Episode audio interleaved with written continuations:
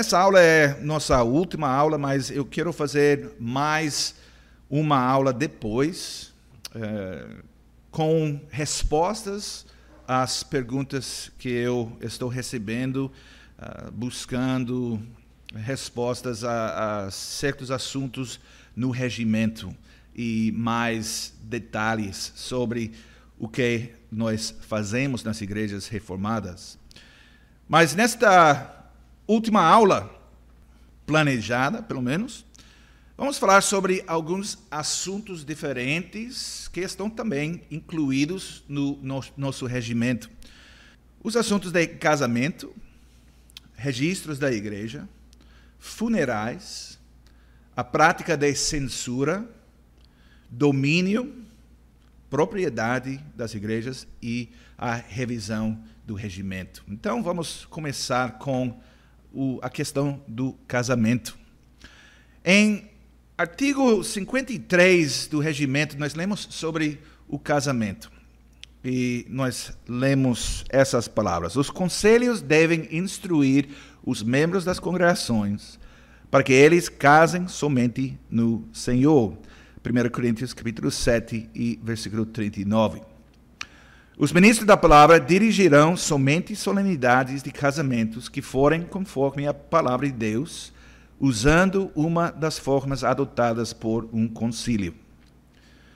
No regimento das igrejas reformadas no Canadá, há uma adição importante que diz: a palavra de Deus ensina que o casamento é uma união entre um homem e uma mulher.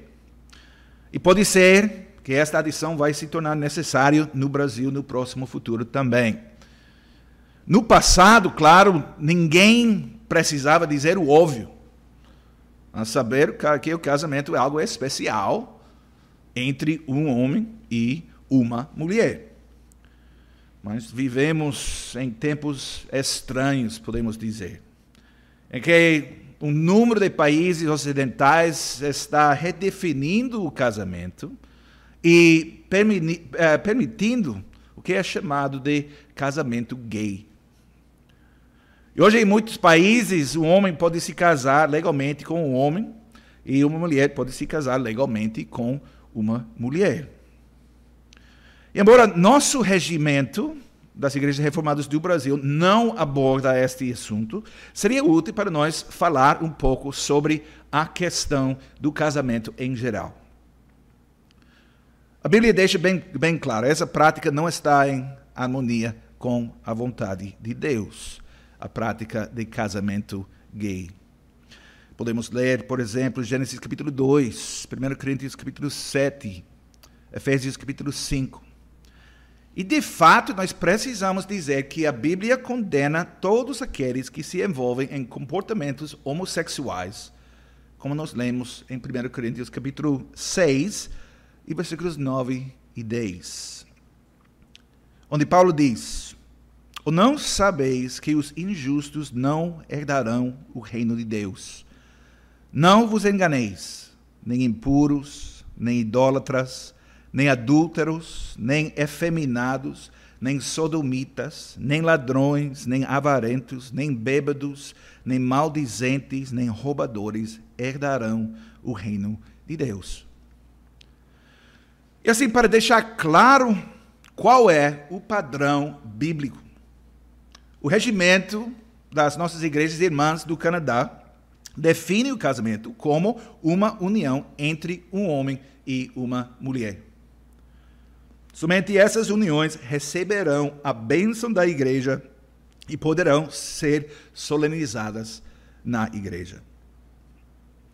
Além disso, nosso regimento estipula que os membros da igreja só podem se casar no Senhor. E essa restrição é baseada no que o apóstolo Paulo ensinava em 1 Coríntios capítulo 7, versículo 39 onde ele escreve sobre uma viúva que está se casando novamente. Ele afirma nesse versículo: a mulher está ligada enquanto vive o marido. Contudo, se falecer o marido, fica livre para casar com quem quiser, mas somente no Senhor. É um princípio importante essencial. Nós precisamos uh, nos casar somente no Senhor. E além disso, em 2 Coríntios capítulo 6, versículo 14, Paulo escreve: Não vos ponhais em julgo desigual, desigual com os incrédulos. Porquanto que so, uh, sociedade pode haver entre a justiça e a iniquidade? O que comunhão da luz com as trevas? Paulo está dizendo aqui, inspirado pelo Espírito Santo, que um crente e um incrédulo não devem ser unidos ou amarrados no casamento.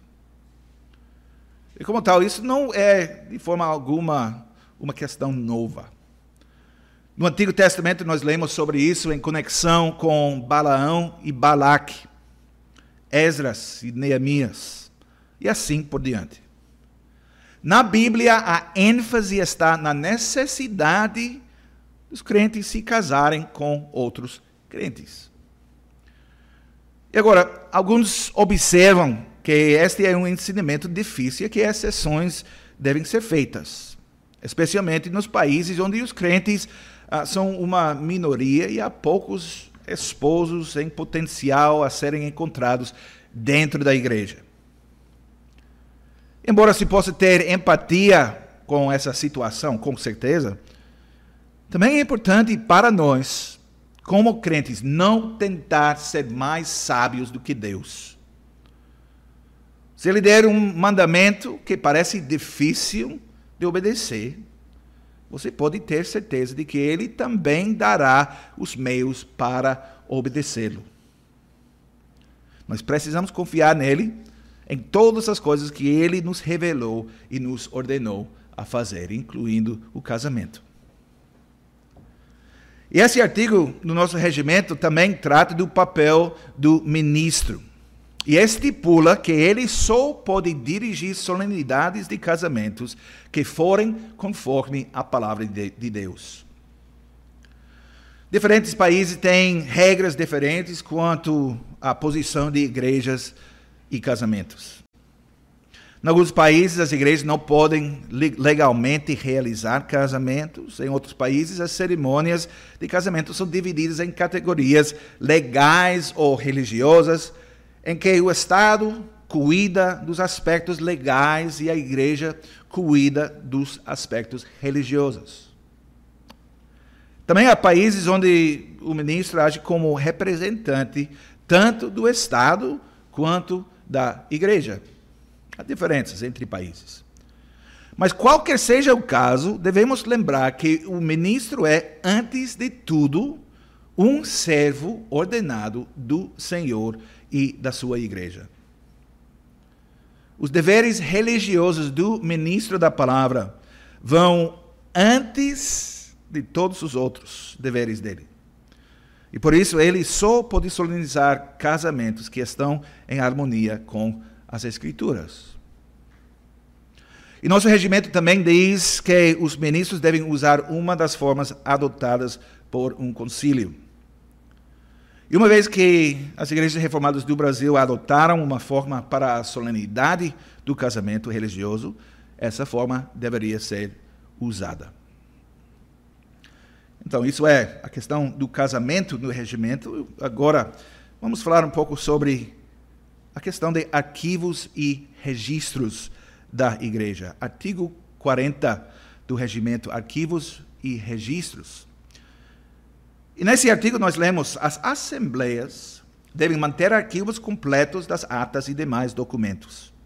Os conselhos também manterão registros dos membros e do seu nascimento, batismo, pública profissão de, de fé, casamento e partida para outros lugares ou morte.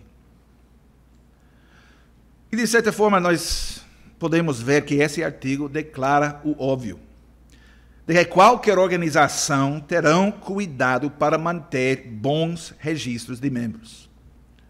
Também deve ser acrescentados que em alguns países registros de batismos e casamentos são tratados como documentos legais.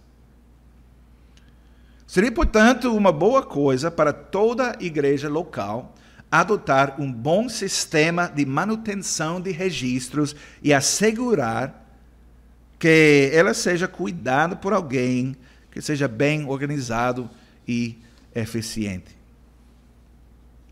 Um assunto bem prático. E também deve ser entendido que tais registros são de propriedade da igreja. Esses registros não são destinados à divulgação pública, nem podem ser entregues a outras organizações e entidades, não. É importante que, quando esses registros forem harmonizados num computador, como acontece uh, quase sempre hoje em dia, nós precisamos tomar precauções para assegurar a segurança desses documentos e prevenir o uso de maneira incorreta. Precisamos proteger uh, os membros da igreja e a informação sobre eles. Então, nós falamos sobre casamento, nós falamos sobre a, a prática de arquivos e registros na igreja. E agora, artigo 54, funerais. E artigo 54 do regimento aborda a questão de funerais. E esse artigo diz: funerais não são eventos eclesiásticos, mas sim de família, e devem ser tratados como tais. A congregação cuidará de que seus membros e congregados que falecerem sejam sepultados de um modo cristão. Esse artigo é, em parte, pelo menos, uma reação à Igreja Católica Romana. A Igreja Católica Romana insiste em que os funerais devem ser conduzidos de maneira bastante elaborada. Orações são proferidas pelos mortos, os sinos tocam, incensários cheios de incenso são acenados cantos e músicas soam.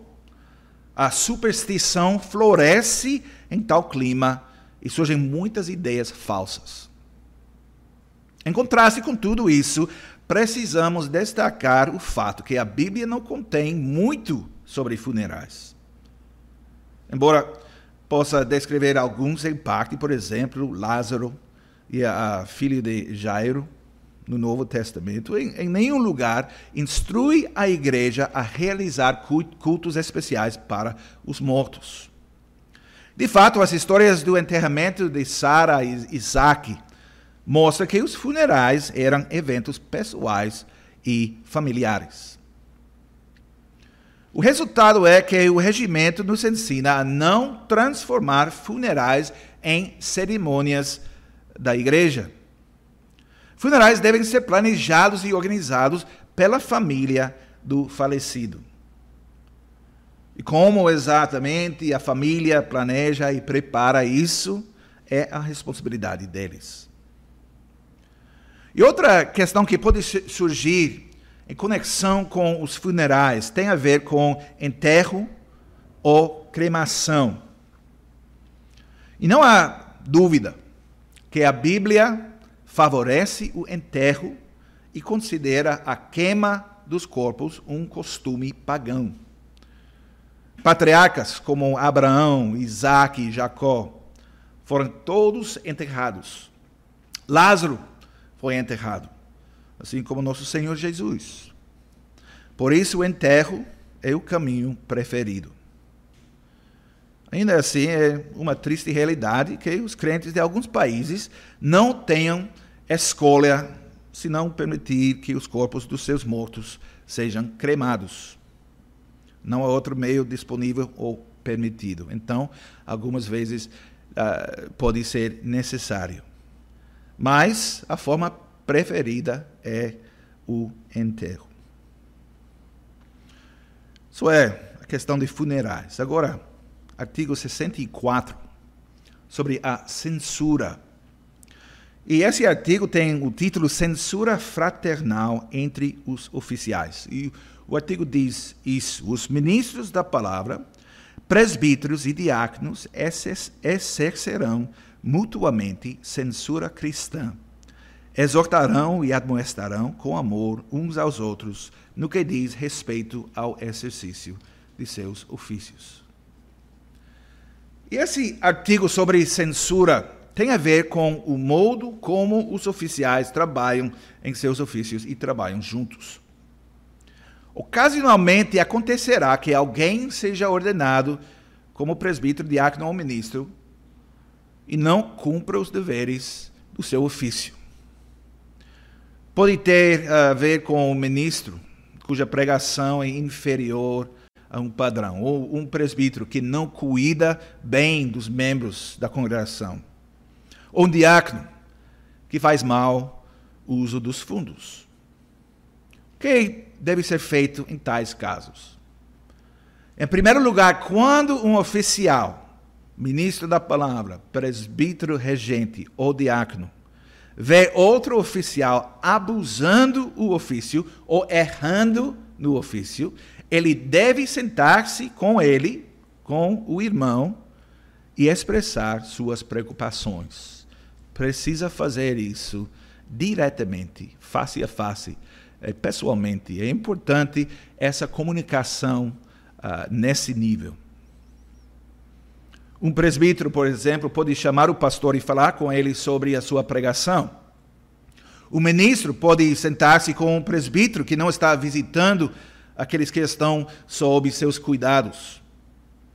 Um presbítero pode se reunir com um diácono e expressar preocupação, preocupação pessoalmente sobre como ele dispensa dinheiro da diaconia. Em outras palavras, uma abordagem face a face, como eu disse, mantendo a privada e direta, deve ser tentada primeiro. Mas o que podemos fazer se isso não funcionar? Em tais casos, o oficial deve decidir se deve ou não levar uh, ao conhecimento de todo o corpo, o, o consistório, o conselho da igreja local, esse julgamento e conselho. A fim de facilitar tal ação, toda reunião do conselho, dos oficiais da igreja, deve ter um item na, na agenda chamado de censura mútua ou censura fraternal. O objetivo aqui, com essa prática de censura, é responsabilizar-se mutuamente como porta-vozes e dar uma oportunidade de abordar essas dificuldades. Então, nós precisamos, é importante manter essa prática para guardar também a santidade dos ofícios na igreja. Isso é, a questão da censura, artigo 64. Agora, artigo 66. E na nossa segunda aula, nós falamos sobre o assunto de domínio já. E é o assunto do artigo 66. Nenhum domínio. Que diz isso? Nenhuma igreja dominará de forma alguma sobre outras igrejas e nenhum oficial sobre outros oficiais. E é um assunto tão importante e eu quero enfatizar, destacar esse, esse ponto mais uma vez. Como nós já ouvimos, esse artigo expressa um dos princípios fundamentais da política da Igreja Reformada, a saber, a oposição a toda hierarquia. E por causa da, da importância desse, desse princípio, vale a pena falar mais uma vez sobre a centralidade dessa ideia na política uh, eclesiástica reformada. Na política reformada, nenhuma igreja, não importa quão grande, antiga ou influente, é permitido dominar sobre outra igreja. Nenhum ministro da palavra, por mais instruído, eloquente, famoso ou talvez simplesmente agressivo, pode dizer a outro ministro o que ele deve fazer. E o mesmo vale para os presbíteros e os diáconos. Nenhum presbítero pode dar ordens a outros presbíteros. Nenhuma diácono pode pensar que ele é responsável por outros diáconos. Ou ele é o chefe dos diáconos. Nenhum ministro pode assumir que ele é o chefe de todos. Em vez disso, na igreja de Jesus Cristo, toda igreja local é igual. E todo ministro, presbítero e diácono é igual também. E às vezes a pergunta é feita sobre uma prática porque algumas igrejas reformadas não têm pastores seniores e juniores.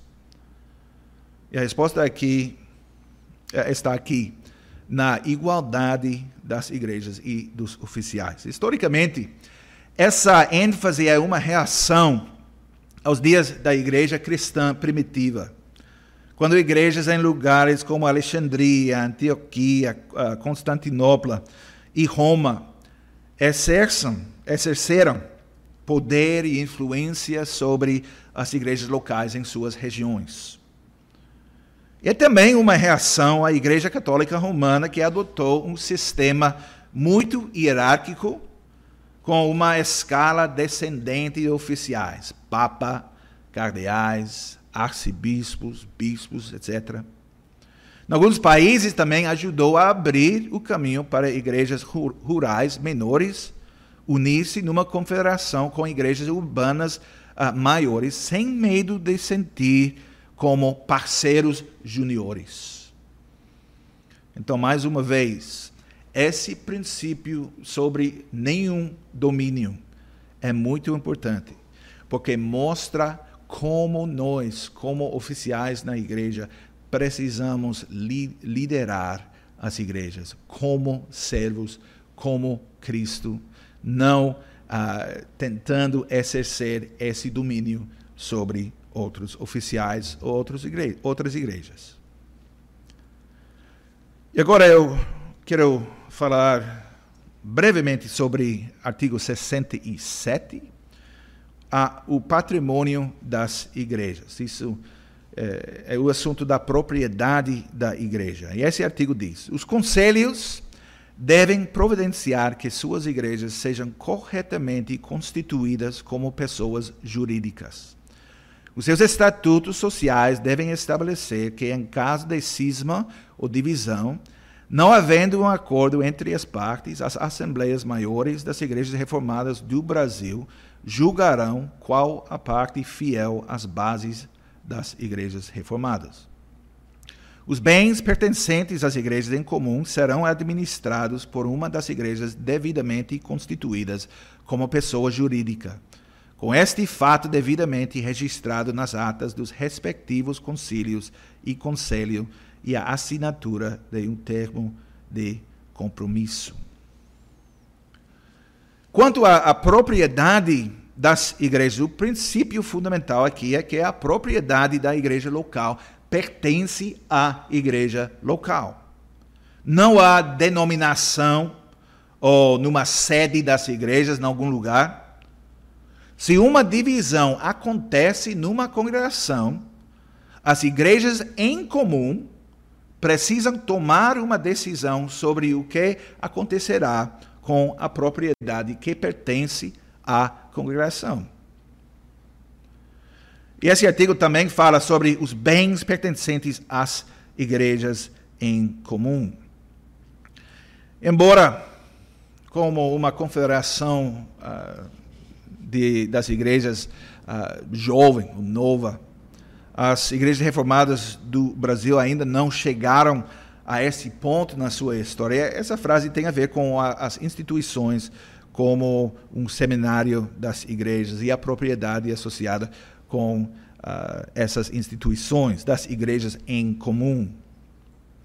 De novo, enfatizamos o fato que não existe uma sede das igrejas. E por isso, uma igreja receberia a responsabilidade por essa propriedade, em nome das igrejas, por um tempo específico. E essa igreja não é dona mas gerente da propriedade. E nessa prática nós reconhecemos que as igrejas locais são, como nós, nós dizemos no início desse curso, as igrejas locais são autônomas. Esse é o princípio uh, reformado que não existe uma igreja central e a que todas as igrejas locais pertencem. Não. É importante manter esse princípio e situações que acontecer, aconteceram em outras igrejas mostram as dificuldades que podem surgir quando esse princípio não é seguido. Então, isso é artigo 67, uh, o patrimônio das igrejas e a questão da propriedade das igrejas. O último artigo do nosso regimento fala sobre a observação e revisão deste regimento, artigo 68. E esse artigo diz: Estes artigos que se referem à ordem legítima da igreja foram adotados por acordo comum. Os conselhos e as demais, demais assembleias devem se esforçar diligentemente por observarem os artigos deste regimento. Se os interesses das igrejas o exigirem, os artigos podem e devem ser mudados, aumentados ou diminuídos. Tais revisões cabem somente a concílios. E aqui é bom destacar que o regimento, assim como as confissões da igreja, o regimento é um documento humano e não inspirado pelo Espírito Santo, mas e, e, e por causa disso pode ser mudado, pode ser alterado se for necessário. O mesmo não pode ser dito da Bíblia, claro, visto que é o documento divino inspirado por Deus. Quanto mudanças ao regimento, o procedimento não é complicado. Uma igreja local que esteja convencida que, de que uma parte do regimento precisa ser mudada deve apresentar suas razões para um concílio. E nas igrejas reformadas estabelecidas em outros países, com o seu sistema de classes e sínodos regionais, o processo seguirá os passos que abordamos anteriormente quando nós falamos sobre as assembleias. Mas na nossa situação atual no Brasil, a igreja local precisa apresentar a proposta às igrejas em comum no concílio.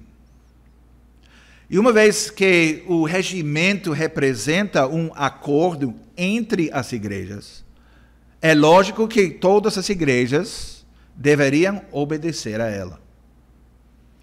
Isso significa que não é certo que uma igreja local ignore uma estipulação específica do regimento que não é do seu agrado por, eh, e segue seu próprio caminho. Uma congregação não pode fazer isso, uma vez que nós temos uh, esse regimento que nós temos como igrejas em comum. E nesse contexto, há mais um princípio de política das igrejas reformadas que eh, precisa ser enfatizado mais uma vez. As igrejas reformadas acreditam que elas não devem operar por conta própria, mas que existe esse vínculo espiritual com outras igrejas que pensam da mesma forma. Esse vínculo precisa se tornar concreto em termos de apoio real, cooperação e compromissos comuns. Então, isso nos leva quase ao fim desse curso sobre o governo da igreja, a política eclesiástica. Como eu disse na introdução a esta aula, na nossa última aula, eu vou responder as perguntas específicas que eu recebi de vocês ao longo deste curso. E mais uma vez, é a nossa esperança no Instituto João Calvino que essas aulas sirvam às igrejas, também outros cristãos, pessoas que querem aprender sobre a fé reformada e a maneira em que as igrejas reformadas se governam e sobre a prática reformada. Uh, espero que essas aulas sirvam para uh, beneficiar todos vocês que estão assistindo. Eu vou concluir, como em, nas outras aulas também, com perguntas para revisão. Tenho sete perguntas aqui. Primeiramente, qual tipo de casamento a igreja deve apoiar e solenizar? E por quê? Qual tipo de casamento? Número dois, você pode pensar em por que uma igreja deve manter bons registros. Número três, por que não podemos transformar funerais em assuntos eclesiásticos? Número quatro, por que a igreja ainda deveria se preocupar com a censura fraternal? Por que é, essa prática é tão importante? Número 5. O que há de er-, errado em adotar a posição de que há pastores seniores e juniores? Número 6. Quem possui a, a propriedade da igreja? Explique e por quê. E número 7, finalmente, como o regimento pode ser mudado.